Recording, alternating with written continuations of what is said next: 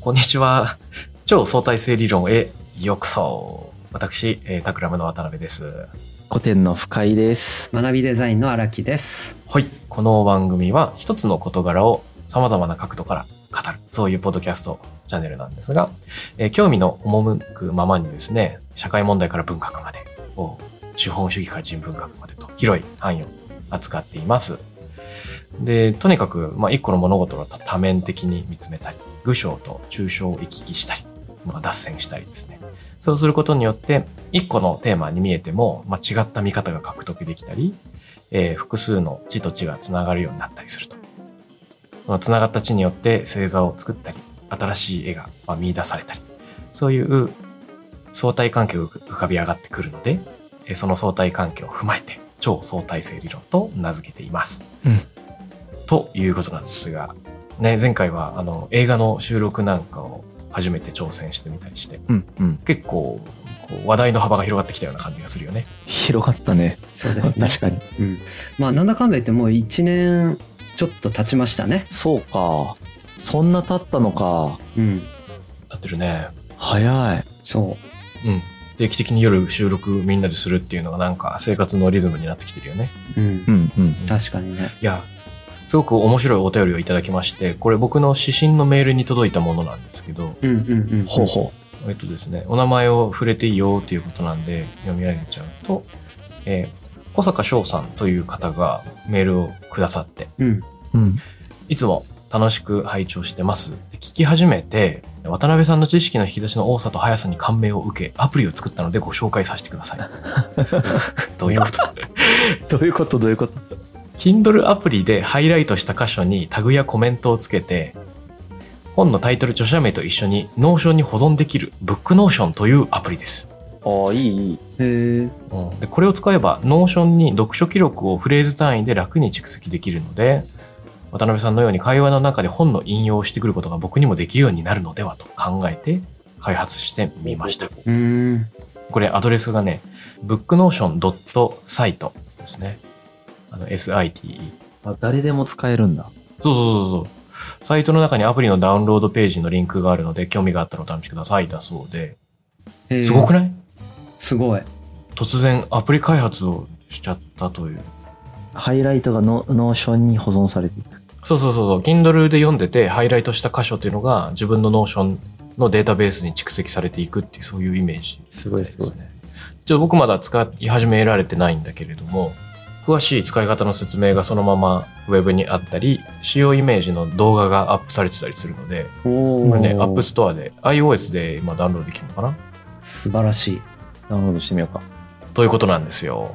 で、確かにあの、ハイライトまでは引くけど、ハイライトしたまま、そのまま眠っているっていう記録もあるかもしれないから、それをなんかこう、外でね、パッと確認できるとか、なんか有効活用できそうですよね。うん。うん。実際さ、どうしてる？こうちゃんとかさ、その、うん。ぶち込んだりしてるわけじゃない？ Evernote とか Notion とか。ぶち込んだりしてる。うん。で、それが、ぶち込んだまま終わりになっちゃったりしないように、うん。工夫なり、なんなりしてたりするのかしら？まあ、定期的になんか話すテーマがあるときに見返したりしてるよ。うん。なんかぬぬか床を管理してるような気分になるね、毎回。へえ。ああ、そうなんだ。ちゃんと見返すの偉いな。俺見返したことねえんだよな、人生で一回も。なんかね、よくあるのが、ああ、なんか、南米出身の外交官で国籍忘れちゃったけど、女性のなんとかって人が、気候変動の対策でこういう提言してたなうん、ギリギリキーワードが思い出せないみたいなことがあって、うん。あの、うん探す、自分のエバーノートの中を検索するのになんか10分くらいかかっちゃうことがあって、毎回クーってなるのよ。うんうんそういう時に自分のためのタグ付けをどうしたらいいのかみたいなのが毎回ブレる。そういうのはある、ちょいちょい。いや、ほんとそう。ほんとそうだよね。タグ付けって、本当になんか知恵の塊でさ、うん。まあ、それこそ古典の知恵でもあるけどね。そう、データベースでやろうとしてるから、個人ではやってないな。なんか自分の記憶の取っかかりと検索ワードがちゃんと一致してる、なんか表記が必ずしも一致してなくて、あの南米のあの国っていう風に覚えてんだけど、なんか南米のどっかの国って覚えてるんだけど、コロンビアとまでは覚えてなかったとかさ、はいはい、はい。そういう感じなんだよね。だから検索しづらかったりして。そうだよね。その辺のさ、人間の記憶の曖昧さが、ネガティブであるという側面もあるけどうん。一方でさそれがポジティブになるっていうこともあってさうん。なんか記憶が曖昧でなんか水平にいろんなキーワードがつながってるから、うん逆になんかバグが起きてさはいはいはい。違うところで違うキーワードが想起されるとかね、うんうんうん。新たなつながりを起こすみたいなこともあってあるんだ。これね確かねあのちょっと今今の話もまさにそうなんだけどさあの「謎解こ」って本があのドミニク・チェンさんとああ、はいはい。松岡さんの対松談さんのあれがあってその人間がそのテクノロジーにどうやってかごしていくかみたいな話があった時にうんそのテクノロジーはその垂垂直方向にこう物事をこうつなげていくんだけれども人間ってすごいなんかそのある本を読んだ時に全然違うことを考えてたりとかこう沖縄で読んでいて沖縄の風景がちょっと想起されたりとかこうんうん。うなんかランダムなそのつながりが起きうるじゃない。うん。そうだよね。だからそういうところになんか人間の記憶の面白さがあってみたいなうん。あのそんな話読んだな。いや、あの、まさに松岡聖吾さんの千夜千冊のブログなんかはさ、本についての話以上に、あの、松岡さん自身がどういうタイミングでどうその本を読んでたかなんていうのが記録されてるけど、うんそういう非常に私的な一見関係ないようなものが自分の中の本質になったりするんだよね。あの旅行中に読んだあのページとか、うんうんうんうん。うん、そういうのってある気がするし、まあ、あとはあれだよね。AI なんかはあくまでそのスコープが決まってる範囲でつながりを見つけていくけど、そのスコープ自体を発明する能力っていうのが多分人間の思考の出せる技で、うん。一見全然つながりがないところにね、補助線を引けるっていうのがあるだろうから、なんかそういうのやっていきたいですよね。この番組の趣旨につながりそうだよね。うん。いや、なんか、どうやったらそういうのメモできるようになるんだろうな。メモ？メモというか、その記録がむずい、自分には。いや本当そうだよね。うんその瞬間に記録しようって言って記録するみたいな習慣がなさすぎて、俺、なんか、もはや付箋とかペン持ってるときは本読まないよ。読まない？うん。ないと読まない。から、あの、あらゆるカバン、あらゆるポッケに付箋とかペン入れてる。あえそれで何か気づいたことをどんどんメモしてるってこと？メモれないと後悔する、読み始めてすぐ後悔する。なんかあの、20ページくらい読んだ時には、まだどこが大事だったか覚えてられるんだけど、それ以上超えると、うんもうどこが大事だったか忘れるじゃん、一瞬で。うーんその機会を逃さないためにメモれない時は読まないって決めてる。へえ。僕の場合さ本を読んだ時はもう付箋しか貼らなくてうん。それで再編集の作業を必ずやるんだよね本読んだ後。めっちゃ偉くない？へうんえ。偉いな。え、いつやってん偉すぎだろう、それ。偉すぎ。それやらないとねなんか読んだら読みっぱなしになっちゃってさ、うん。うん。まあ、だからそれが僕のとってのその Voicy 配信の理由でもあるんだけれどもおー、かっこいいですね。ああ、そのためにもやってそうるってことか。もうそのためだね。うんあでそうするとまたまあ聞くこともできるしさまあ別にそんな聞いてないんだけどなんか残るからあ。うん。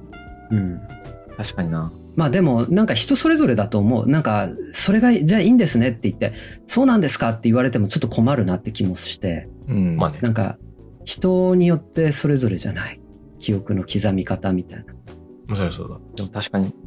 ら龍之介が今まで苦労しあのあんまりそういうところで問題意識感じてないからこそ今ナチュラルにできてるってことでもあるんじゃない？いやー、どうなんだろうな。まあ、その古典ラジオは、もう記録しながらやってるから、うんまさに再編集しながら読んでるから、それはいいんだけど、そうじゃない本で、逃した感あるやついっぱいあるけどな、やっぱ。ああ。本当はそこのね、多分方法論を編み出して、自分なりのやつをやった方がいいんだろうけど、うん。まさにその、ペンがないとか、そういうので多分、ミスってるし、ペンがあって書いてても、そのノートがどこに行ったかわかんないとかになってるから、自分の場合。うん。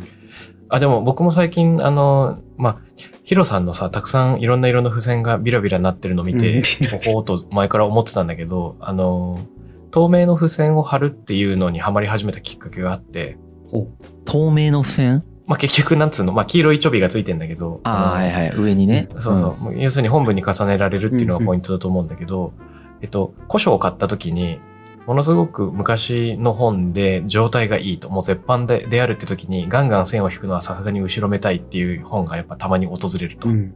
うん。で、そういうのあると、さすがにペンとか鉛筆で引くんじゃなくて、ちょっと付箋にしとこうかな、みたいになるのよ。うんで、ちょっと発見されたのは、どっからどこまでどういう形で線を引こうかっていう無意識的な思考をしなくていいがために、結構スイスイ読めるっていうことに気づいて、うんううんんうん意外に付箋いいかもな。書き込まなくてもいいのかもな。その方がなんか読むのに集中できる気もしてきた最近。え、書き込むときって何？文章を書いてるってこと？いや、いろいろあるよ。そのもう言葉とか。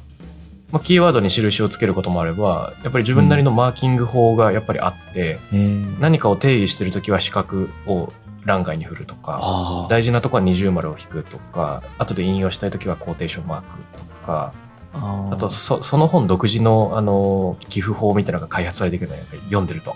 うんうんうんえで、コーテーションマークを引いたやつは、後でどうやって参照する？その本を読みに行かないとわからないっていう状態を作ってある。いや、多分い一回本読み終わった後に、ああ、あそこでベイトソンの言葉引用されてたな、なんだっけ？ってなった時に、とりあえずダブルコーテーションマークだけ探せば出てくるっていう。ああ、なるほどね。その時は本をそれをもう一回読んで探すってことか。で、その時に何にもついてない本だと永遠に時間かかるじゃん？ほぼ見つけられない。確かに。うん。うんなるほどそうだね。で、ささすがにこの本にこんなことが書いてあったくらいまでは覚えてるから、そういう2段階のサーチですかああ、それあれだな。なんか技術革新がないと俺できないさそうだな。あの、iPad みたいに書き込めて、Kindle みたいに書き込めないやつじゃなくて。ちゃんと書き込めた上に、えっ、と、ハイライトも引けた上にうん、防水加工されてるデバイスじゃないと俺それたどり着けない。多分。で、データで管理できてないと。誰か作ってくれ。技術的にはできるはずなんだ。iPad で画面を2つに分ければいいんだよ、多分。iPad で？うん。落書きスペースと、そうそうそうそう。ううん左に Kindle、右にメモ帳にすればいいんじゃない？いや、なんかその本文の、こうなんか線引くとかやりたいじゃん。でそれがなんか同じフォーマットで溜まってくれてないと、なんか俺あの、コレクションしたくなくなるから。ああ。その辺完璧主義なのね。な、そうだね。今の聞いてすごい思った自分で。同じルールで統一されてないとすごく嫌な気持ちになるから。そうだよね。なんかこれだけで今日初日の収録が終わっちゃいそうですけど、ね。いきますか？テーマ。あ、行きましょう。テーマ行きましょう。やばいやばい。うっかり10分過ぎてた。じゃはいあ今日のテーマはヒロさんかな？はいそうですね。一応僕ということになってますけれども今日のテーマは寛容というキーワードがテーマでございます。寛容。はい。寛容性ね。うん。うん。まあこれは歴史的にもすごくあの大事なキーワード、まあ、宗教的な寛容性とかねあのそういうこともあるんですけれども、まあ、まあそういうことにも言ってもいいかもしれないんですけどまあうん僕自身の問題意識っていうのはまあ昨今の話でうん。まあみんな誰もが寛容でありたいと思ってると思うんですよ不寛容な人って見られるのはあんまりいいことじゃないよね。うん。寛容でありたいと思ってるんだけれども一方でその、まあ、リベラリズムのっていう立場から言うとやっぱ寛容な人たちじゃないですか。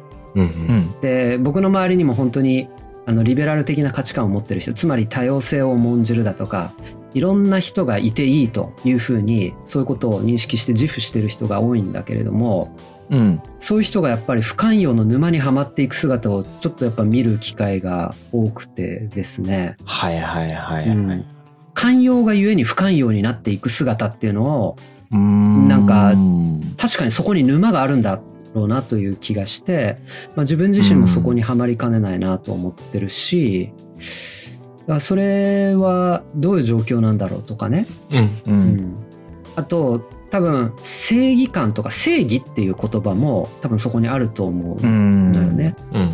だからその正義っていうのは果たして本当にあるものなのかとか、うん。えーその辺の話とかも多分イシューに入ってくるかなという気がするんだけれどもまあとりあえず他者が不寛容だと自分も不寛容になってきてしまうみたいなこともあってだんだん息苦しくなったりとかう。うんん。ねなんか嫌な世の中だなと感じることも少なからずあるまあでこういうところに対してどうしたらいいんだろうということを、えーお二人と話してみたいというそんな趣旨でございます。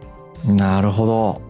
これはビッグテーマ。うんいや、ビッグテーマだね。ごめん、ちょっと実はあの問題設定をより深く理解したいんですけど、その、寛容不寛容って具体的にどういうテーマでどういうその、なんていうの？寛容とか不寛容があるんだっけ？この場合。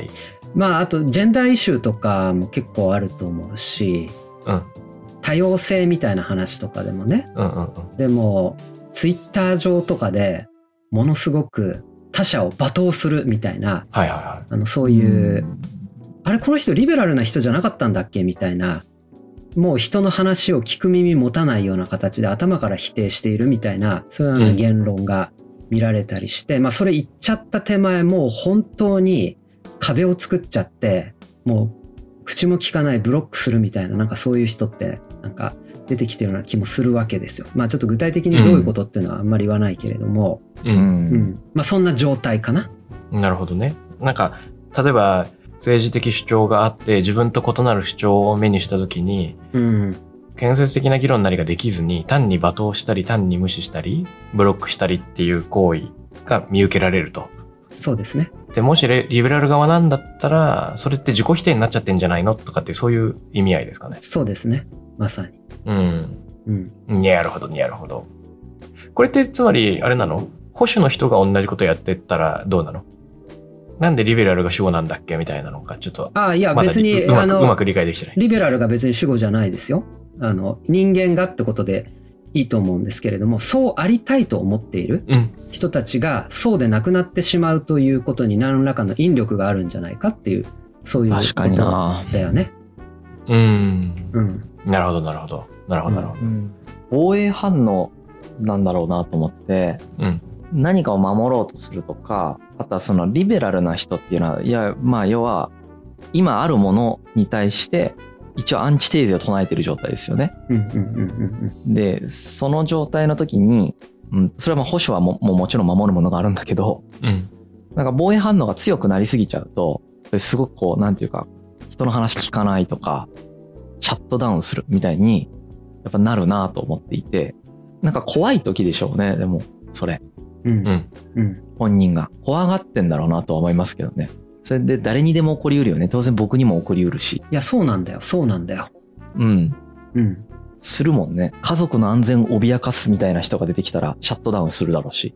あの、うん。うん。それ極端な話なんだけど、すごく極端な話で、全然このさっきの事例とバージョンの違う話なんだが、一方で多分その、やってることの基本スタンスとしてはもしかしたら一緒かもなと今感じた。うん。防衛反応として阻害するとか、あとは排斥するとかをしないといけないっていう感覚になるっていう時って、すごい強い防衛反応が働いてる時、ジャスティスとかもそうだと思うんだけど、うん。これって別にあその通りだと思うんだけれども、今なんかその防衛反応がうん、こう過度に働く要因っていうのがあるのかしら？だったりまあそもそも別に今も昔もそんな変わんねえと、うん。うん。あ、の今も昔も人間は寛容ではなかったと、まあ、そうなのかもしれないよね。うん、だから別に平常運行で人間は不寛容であるというそんな捉え方もできるんだけれども、うん、うん、うん。まあそれにしてもなんとかしてえなっていう気も少しはするんだよね。うん。だしあと自分への戒めとしてね、うん、そういう本当に極端に不愉快なそういう言論だとかそういうところにあった時にうん。寛容でいる必要があるのかしらっていう問いも立つよね。いやー、それすごくいい問いだな。うんなるほどね。指摘するべきじゃないかってことですよね。そうそうそうそうそうそう。なるほど。なんかあの、前提のところで言うと、僕の個人的な解釈は、まあ、常に人は不寛容な部分をまあ持って生きてきたんじゃないかと思うんですね。うんうんで、今、あの、過度にそれが可視化されている状況なんじゃないかまあ、表表出しやすい。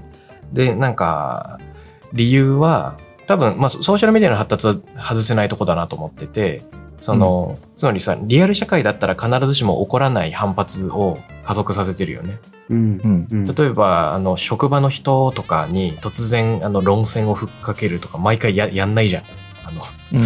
後先を考えるっていうようなことがあるし、うんその、自分自身が懸命の状態っていうか、自分っていう存在が知られてる状態でいろんな人と圧力を起こしたいって積極的に思う人あんまりいないと。うん。でも、よくわかんないニックネームとアバターの後ろに隠れながら、自分なりに攻撃しやすい人を攻撃してしまいやすい状況が作られてるっていうのはあると思うんだよね、前提として。うん。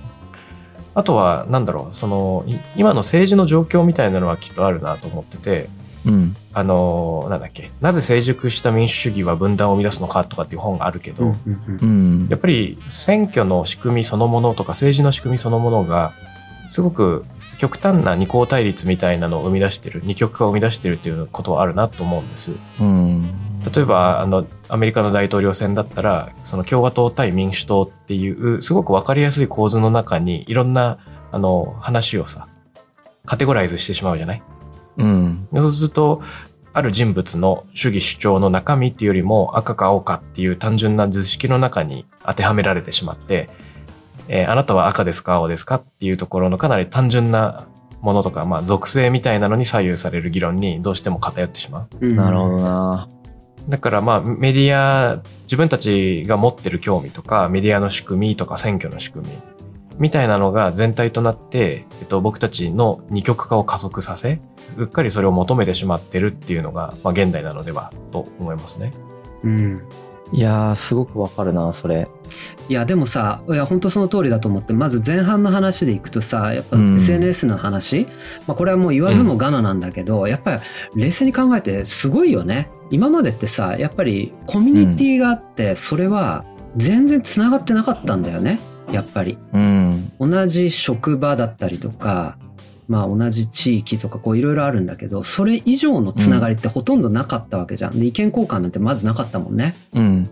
だから大体同じクラスターの中でうん。こう意見交換をしてたからそんなになんかうん。感情的になるようなことっていうのがすなかったっていうふうにも言えるんだよねこれね。うん。うん。うん。それがなんか本当に中学生ぐらいからねもう大経営者になんかリプライとかできちゃったりねそうだよね。こう。う、うんん、そういう世の中であって、ねしかも言われてる本人はそれがどういう人なのかというのがうん。判断つかないんでうん。N イコール1だからね、うん、っうん。ていうそうよね。なんかあの、自分が思ったのは、今の話全部すごい、あの、賛成というかそうだなと思いながら、観点としてもう一つあるなと思ったのが、寛容性ってすごいなんかスキルなんじゃないかなと思ってて、うんその、訓練したりとか、鍛えたりとかしてないと身につかない。ああ、いいね。いいこと言うね。スキルなんじゃないかなっていう感覚がまずありますと。寛容っていうのは。でそれを、その、発揮しないと使えないそうだねうんだけど、そういう意味で、そのスキルを使うという意味でのリテラシーみたいな、とか身につけてるという意味でのリテラシーみたいなのが求められるなっていう感覚があって、うん。で、そのリテラシーを寛容性を持ってちゃんとそれを発揮していこうっていうふうに思ってないとまず使えないし、かなりやっぱりその忍耐力を必要とするスキルの一つだと思うので、コストが高いんだよね、これ多分ものすごく。うん。うんいや、まさにそうだね。コストが高いから、さっき言った、その社会構造的には楽な方に流れていきたいみたいなのを拾って、楽な方に流してしまうみたいなのがあって、うん。それが多分二項対立とか、うん。その、あの、さっきの政治の仕組みとかも全部二項対立。確かに分かりやすいもんね。そう、わかりやすいんだよね。うん。なんか、すべての価値が多様で存在し、すべてが、んなんか、価値があるよねっていう話より、この人はこれを重視してて、この人はこれを重視してて、うん。どっちかが間違ってるっていう判断の方が、多分の脳のあれを使わないんだろうね。うんうん。リソースをあんまり。で日々、まあその自分の興味のある話とかだったら多分そのスキルを発揮しやすいんだけどコストが高くても。うん。どうでもいいこととかに関してなんか全部拾っていこうとすると相当しんどいから脳の処理フレームみたいなのをののすごく簡単なやつを使おうとしてその領域で不寛容になるみたいなことも多分起こっているしああ面白いあと、なんか一気に言っちゃうけど、SNS で起こってるのは、僕人間関係がないっていうのが一番なんかクリティカルだなと思っていて、うんうんうん。人間って人間関係上でしか自分の意見持てないんじゃないかなと思ってるよね、実は。おー、いいこと言うね。うん、あの、なんていうか、その時に関係性がないものに対して言う意見って、本当は、なんていうか、この世に存在しなかった意見だと思うんだよね。うんそうだねそれをなんか生じさせてしまう SNS みたいな。そんなこと本当に言いたかったの？みたいなこと言っちゃうわけじゃん、言う人が。はいはいはい本当にそんなこと言いたいんですか？みたいなことを。なんかそこら辺は、なんか暴走してる感じがする。なんかなくていい気がする、正直。あの、誰も幸せになってないんじゃないかなっていう気もしてて。うんとはいえ、あの、言論の自由も担保してるから、確かに。なんかそこのバランスって何なんだろうなとは思う。いやー、これは面白いこと言いますね。うん。人間関係がある中でしか意見を持てないっていうのはなんかなるほどっていうやつで、多分その西洋的な考えだとね、そのインディビジュアル、うん。あの、不可分な個人にいろいろ寄責させるっていう考えがある中で、どっちかというと関係性の中で物事が生まれるっていう、その東洋っぽいそうだね。だよね。これすごく面白いね。やっぱり変わるもんね。なんかその関係性がない人に対して思うことと、関係性がある人に対して思うことって、同じ現象とか同じ環境下にその人たちがあったり、状態があったとしても、うん。やっぱりすごく辛辣だもんね。人間関係がない状態だと。当たり前なんだけど。